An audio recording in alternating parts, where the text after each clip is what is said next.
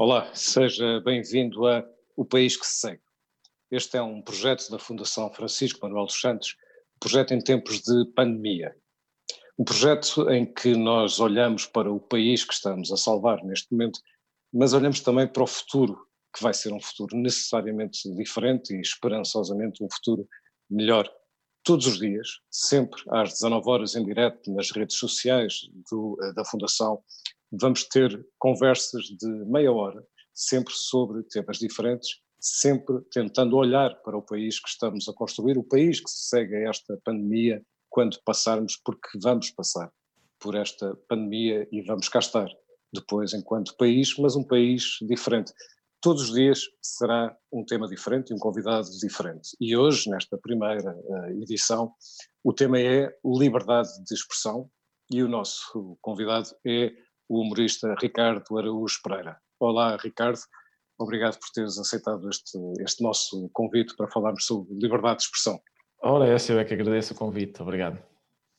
Liberdade de expressão é um dos uh, direitos e liberdades constitucionais que não estão suspensos. Nós estamos em estado de emergência há duas semanas, esse esse, esse período vai ser uh, renovado ainda esta semana e foram limitadas liberdades constitucionais, nomeadamente a liberdade de circulação. Ou seja, nós estamos a falar essencialmente de liberdades físicas, se quiseres. A liberdade de expressão não foi suspensa, aliás, o Primeiro-Ministro, na altura, há 15 dias, disse especificamente, para dar o exemplo das liberdades que não estavam suspensas, falou especificamente da liberdade de expressão.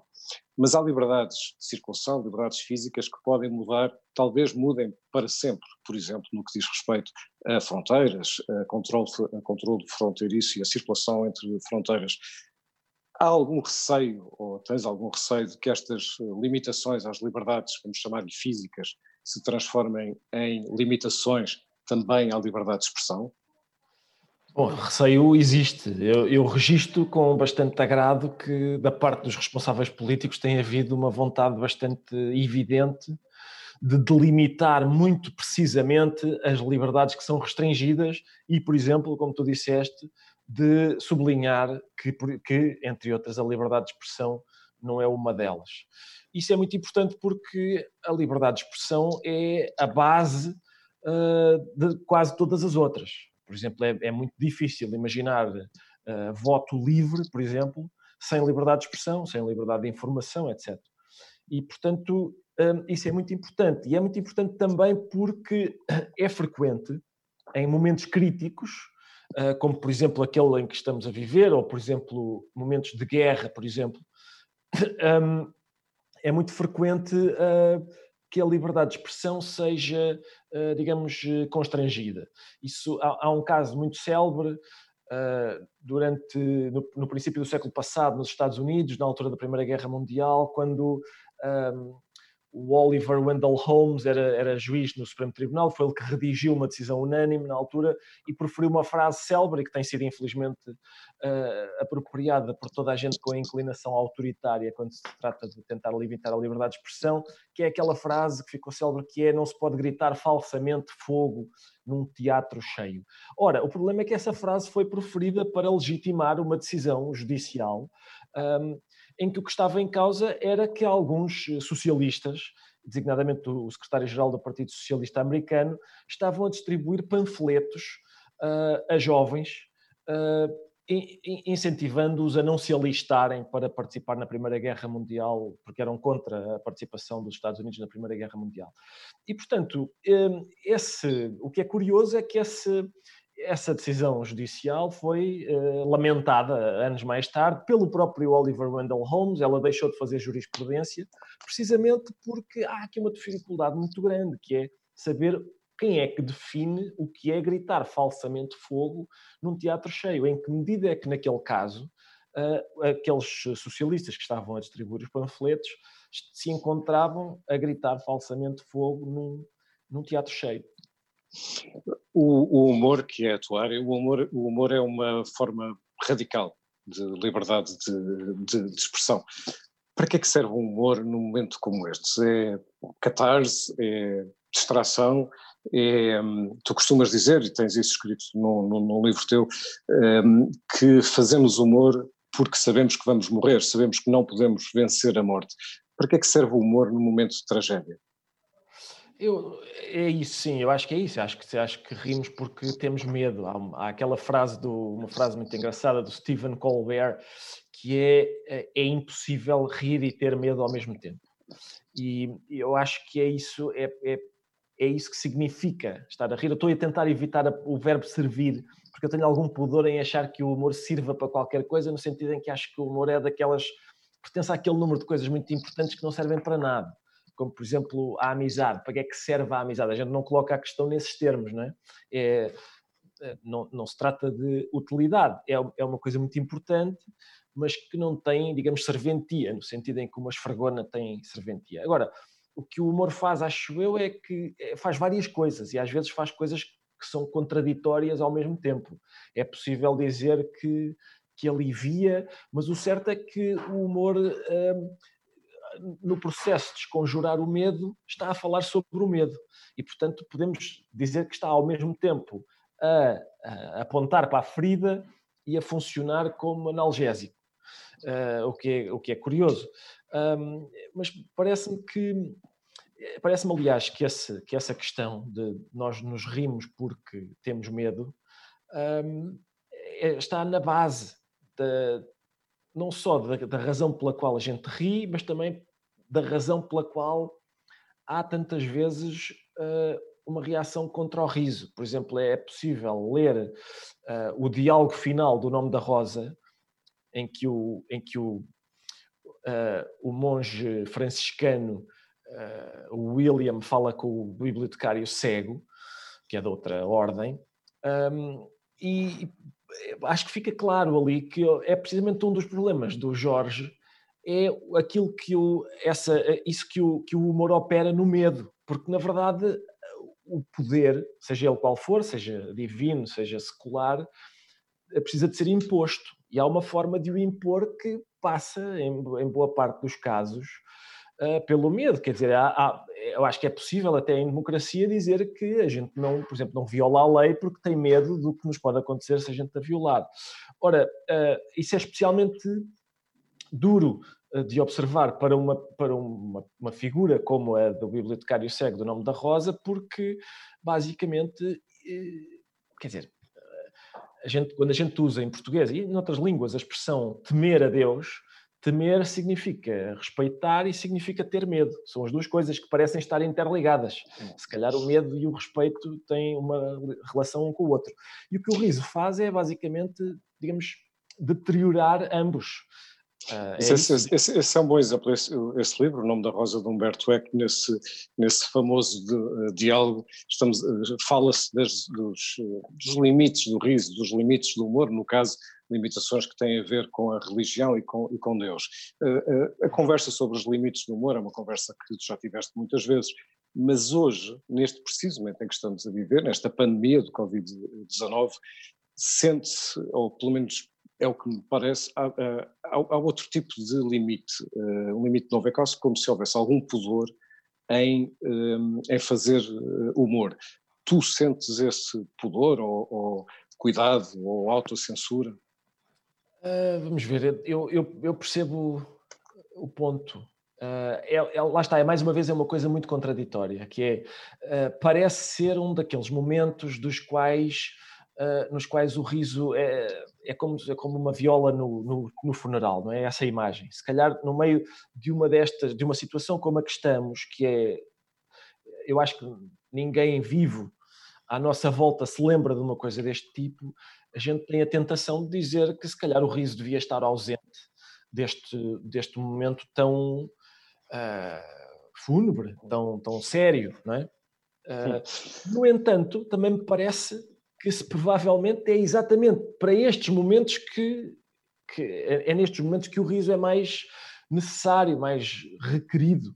E por isso, uh, talvez, talvez o que se passe é que este momento seja, principalmente para mim, que fui apanhado a, a, a, a fazer um programa no meio de, de, desta crise, uh, eu, talvez, talvez haja aqui, talvez seja um daqueles momentos em que, em que aquilo que a gente faz seja de um certo ponto de vista, é mais interessante do que engraçado, ou seja, em que conta mais o esforço para, para manter essa bola no ar, o esforço para, para andar a tentar encontrar no meio, uh, do, no meio da desolação uma, um, uma partícula uh, luminosa, talvez isso conte mais do que, do que digamos, do que, do que o facto de ser especialmente mais engraçado do que era, do que era antigamente. No, por exemplo, há um momento em que isso acontece, uh, isso é muito óbvio, que é na altura do, do, do 11 de setembro,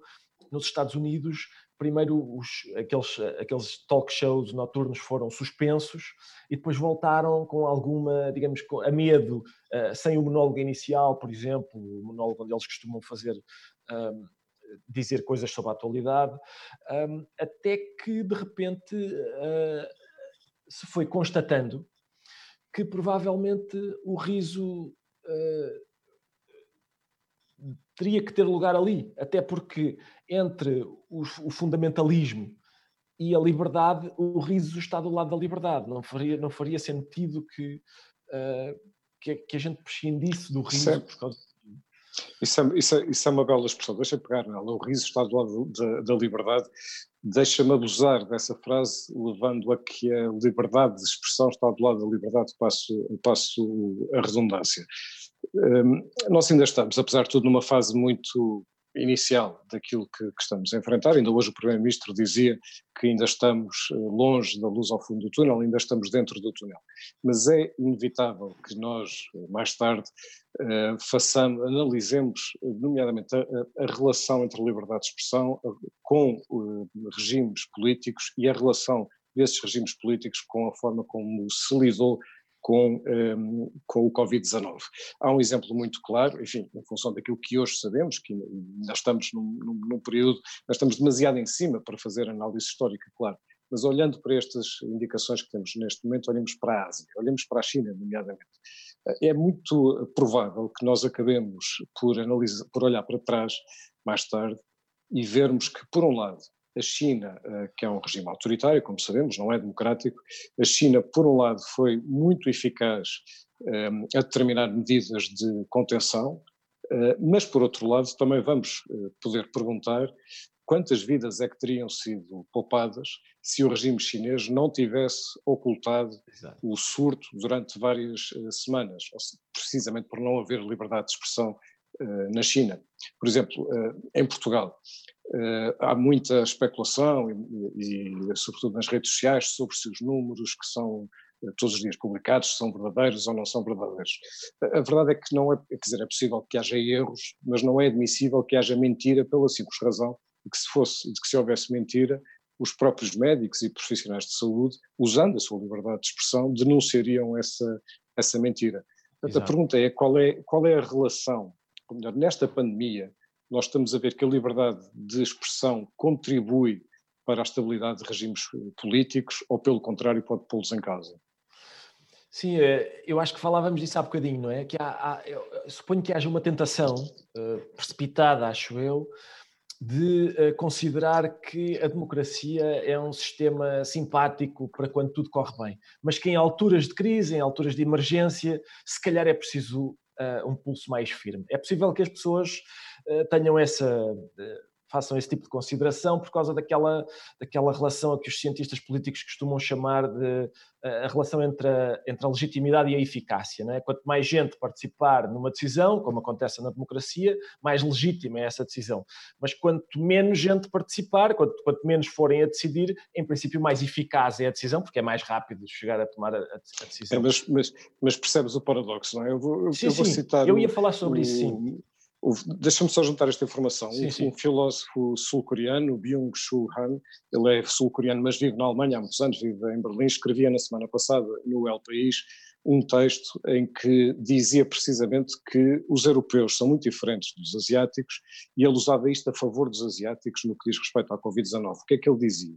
Dizia que na Europa nós contestamos tudo, temos opinião sobre tudo, contestamos tudo, e ao contrário, na Ásia as, as populações aceitam uh, com facilidade instruções sem contestação, e isso, no caso, dizia ele, no caso da Covid-19, tinha sido muito mais útil na Ásia. Tinha sido muito mais útil para a contenção e, portanto, mais tarde os, os povos uh, europeus, os regimes europeus, vão ter de refletir sobre isto, sobre se, enfim, é quase como, desculpa a expressão, se houvesse demasiada frescura entre, sim, entre sim. os europeus, não é?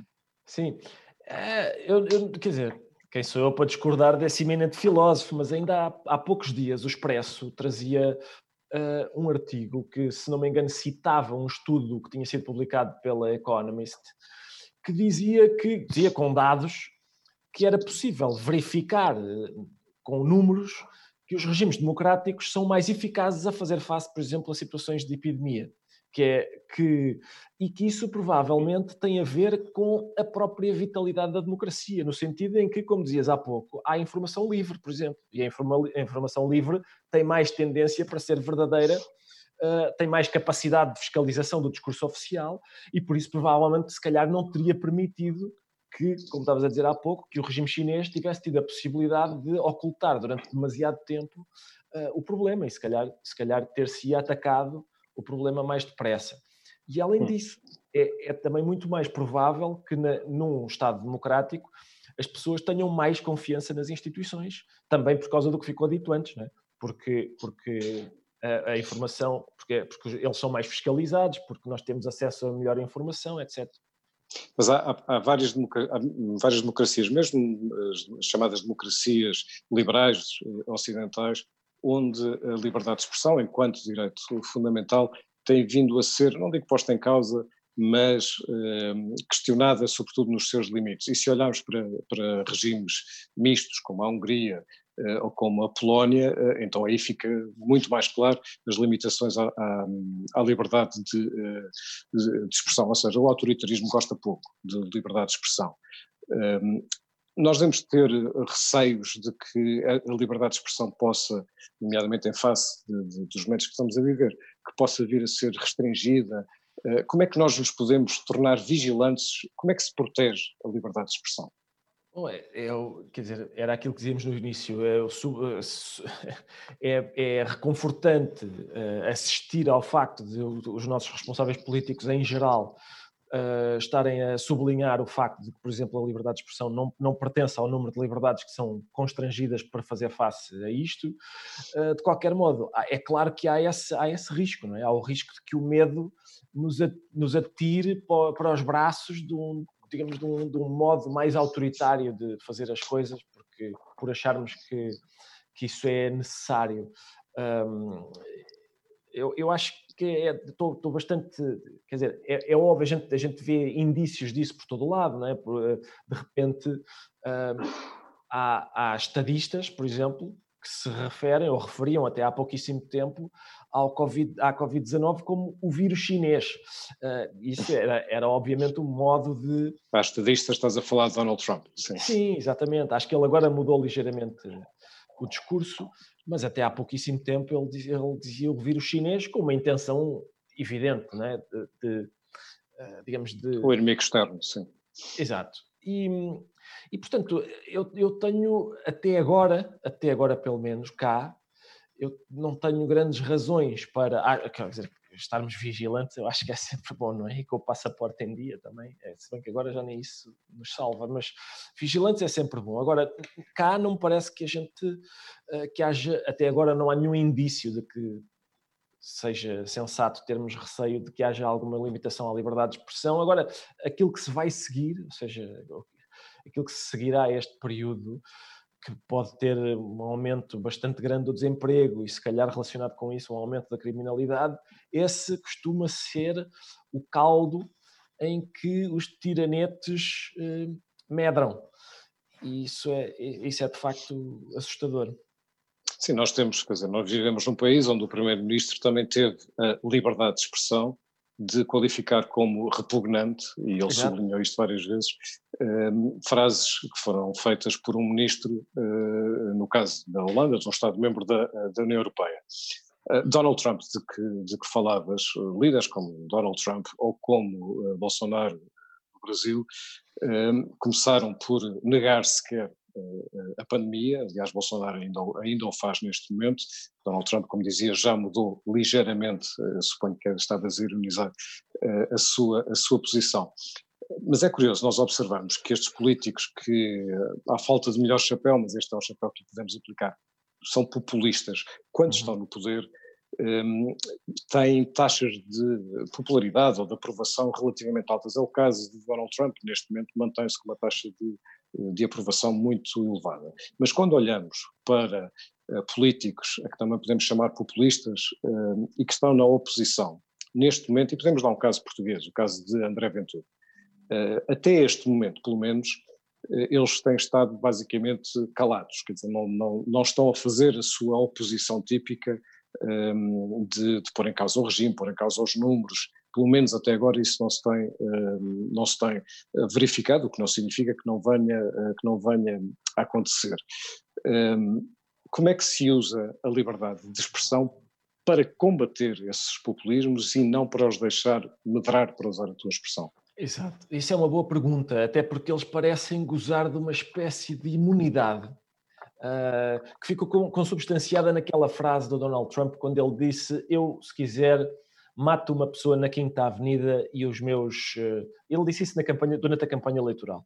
Bato, mato uma pessoa na Quinta Avenida e as intenções de voto em mim não, não mexem. E isso é curioso e, aliás, também se nota em André Ventura, de um certo ponto de vista, que é eleito uh, digamos, a condenar os vícios, uh, digamos, de uma classe difusa que é, são os políticos, essa gente malvada, e depois ele, dentro do próprio partido dele, todos os vícios que ele critica se verificam. Por exemplo, ele é contra uh, as subvenções vitalícia, vitalícias e teve, durante muito tempo, um porta-voz que recebia uma subvenção vitalícia. Está sempre a falar sobre os bandidos que para aí andam. Há, quer dizer, gente na cúpula dirigente do partido dele que tem, que tem problemas com a justiça. Um, tem, tem foi, disse antes de ser eleito: eu, eu, se for eleito, vou abandonar os meus outros trabalhos porque sou a favor da, da, da exclusividade dos deputados e mantém o seu cargo confortável de comentador de futebol e de outras coisas na CMTV. Além Sim, mas aí, aí, aí, aí, estás, a, uh, estás a identificar incoerências, não é? Mas uh, não, são, neste. São, são, são, pelos vistos, são. são uh, é, é, o facto de, sempre que isso vem a público, ou seja, que ele não pratica aquilo que defende, isso não o beliscar muito bem, porque parece indicar que as pessoas que votam nele estão interessadas numa outra coisa, parece ser, parece, parece ser eh, mais ou menos a verificação daquela frase que alguém disse nos Estados Unidos quando o Trump foi eleito, que foi os críticos levaram-no à letra, mas não o levaram a sério, e os apoiantes levaram-no a sério, mas não o levaram à letra. Isso parece verificar-se também com André Ventura, e é por isso que me parece que a melhor maneira, quer dizer, eu acho que eu continuo a achar, continuo a achar que a liberdade de expressão, e neste caso os argumentos, são a melhor forma de o derrotar. E é por isso que eu acho que quando que, uh, a, a, a, pior maneira de o enfrentar é que o Ferro Rodrigues escolheu, dizendo o senhor, o senhor usa com demasiada frequência a palavra vergonha, ou seja, fazendo-lhe, digamos, uma, tentando impor-lhe limitações ao discurso que ele aproveita para se martirizar com muita habilidade. E a melhor maneira é aquela que o Costa, por exemplo, usou quando ele começou a chorar pelo, pelo Serviço Nacional de Saúde, e o Costa lhe recordou que no programa com que o Chega foi a votos, o Serviço Nacional de Saúde era para encerrar. Eu acho que os, os, os argumentos são sempre bastante achas, mais fortes do que. Mas achas que. Eh, vamos chamar os populistas em, em, em geral agora. Eles, eles, precisamente muito por causa dessa inconstância, Uh, parecem neste momento não estarem a ser preferidos ou, ou, uhum. ou, aplaudidos, mas é neste momento. Nós não sabemos como é que a situação vai evoluir, mas sabemos que vai piorar do ponto de vista de saúde pública e do ponto de vista da, enfim, do teste dos, da, da, capacidade, por exemplo, do, do, do, Serviço Nacional de Saúde. Isso depois pode criar, enfim, umas, umas janelas por onde eles de repente saiam e então sim cresçam e, se, e aproveitem para tentar ganhar mais popularidade numa altura como estas? Sim, sim, era, era o que eu dizia antes. É, isso, isso realmente é assustador porque, porque é isso, quer dizer, eles, são, eles são, têm tendência para ser residuais em países em que não há desemprego, em que não há, por exemplo, imigração, em que não há uh, criminalidade uh, e têm tendência também para deixar de ser residuais quando algumas destas coisas, uh, ou todas, uh, se verificam. E eles usam muitas redes sociais, não é? Como, como sabemos. Nas redes sociais, há, enfim, há espaço para tudo, não é? Há lugar para tudo, para informação, para desinformação, para esclarecimento, para uh, manipulação, uh, como sabemos, cabe tudo. Uh, manipulação, inclusivamente, do ponto de vista da política, do ponto de vista até eleitoral, como sabemos, e já vimos em votações como as últimas presidenciais nos Estados, nos Estados Unidos. Esta, esta crise está a mostrar que também há uma relação, pelo menos temporariamente, diferente dos portugueses com as redes sociais. Estou, estou a referir-me a uma sondagem que foi feita sobre, no Expresso na semana passada, sobre o grau de confiança dos portugueses em determinadas instituições. E depois mostrava que a confiança dos portugueses na comunicação social, nos jornais, é de até uma taxa de 55%, eh, é muito superior à das redes sociais, as redes sociais é de, é de 28%. O meu ponto é, será que uma crise como esta, em que a informação é tão importante, é tão importante saber o que é que é verdade, o que é que é factual, e não, eh, eh, enfim, as, as pseudociências e os mitos eh, e, e por aí fora. Isto pode, de alguma maneira, calibrar a nossa relação com as redes sociais? É possível e ainda bem, não é? Ainda bem, porque é, é, é, muito provável que em situações como aquelas em que estamos a viver as pessoas se apercebam mais facilmente de que uh, os média, os média tradicionais, uh, têm uh, um sistema de têm sistemas de verificação dos factos, de, lá está, de mediação, é por isso que se chamam média, ou seja, de transformar, eh, de retirar o essencial, eh, verificá-lo e depois então transmiti-lo, que as redes sociais não têm. E, portanto, isso é, quer dizer, eu acho que essa percentagem de pessoas que têm fé nas redes sociais eh, ainda é demasiado elevada, tendo em conta, acho eu, que todos nós já recebemos uh, mensagens catastrofistas de WhatsApp de um senhor que tem uma prima que trabalha com um amigo que, que é enfermeiro e que lhe está a dizer que uh, os números não são o que se diz e que o vírus eh, destrói as pessoas e que, enfim, todas essas uh, mensagens que apontam para uma catástrofe que eh, felizmente não é exatamente, sabemos todos que vivemos numa, numa situação bastante difícil, mas essas, essas uh, mensagens estimulam, não sei com que objetivo, uh, um pânico que, não, que, que, é injustificado. Ricardo, liberdade de expressão. Afinal, que país é que se segue? Uh, não sei bem, mas espero, espero sinceramente que siga um país em, em, que a liberdade de expressão não, não é beliscada, não há razão nenhuma. Era o que eu dizia antes, não, não, eu neste momento não tenho nenhuma razão para temer hum, outra coisa. Uh, espero que seja, espero que isso. A, a, a, liberdade de expressão é era aquilo que dizíamos no início. É, para mim é óbvio que eu, é, é óbvio que eu vivo uh, da liberdade de expressão. Uh, há, talvez haja pessoas para quem isso não seja assim tão importante na aparência. Mas era aquilo que dizíamos no início: a, a liberdade de expressão é a base de quase todas as nossas outras liberdades. Não és só tu, eu como jornalista também vivo da liberdade de expressão e cada um de nós, individualmente, também está a aprender com esta crise. Estamos, estamos a conhecer coisas que nunca tínhamos visto, estamos provavelmente a pensar de maneira diferente sobre as nossas vidas, sobre a, a realidade, enfim, talvez até relativizando coisas que no, que no passado dávamos ou demasiada importância ou pouca eh, importância e isto provavelmente também está a acontecer eh, a ti, com coisas que tu estás a aprender. Qual é o Ricardo Araújo Pereira que se segue?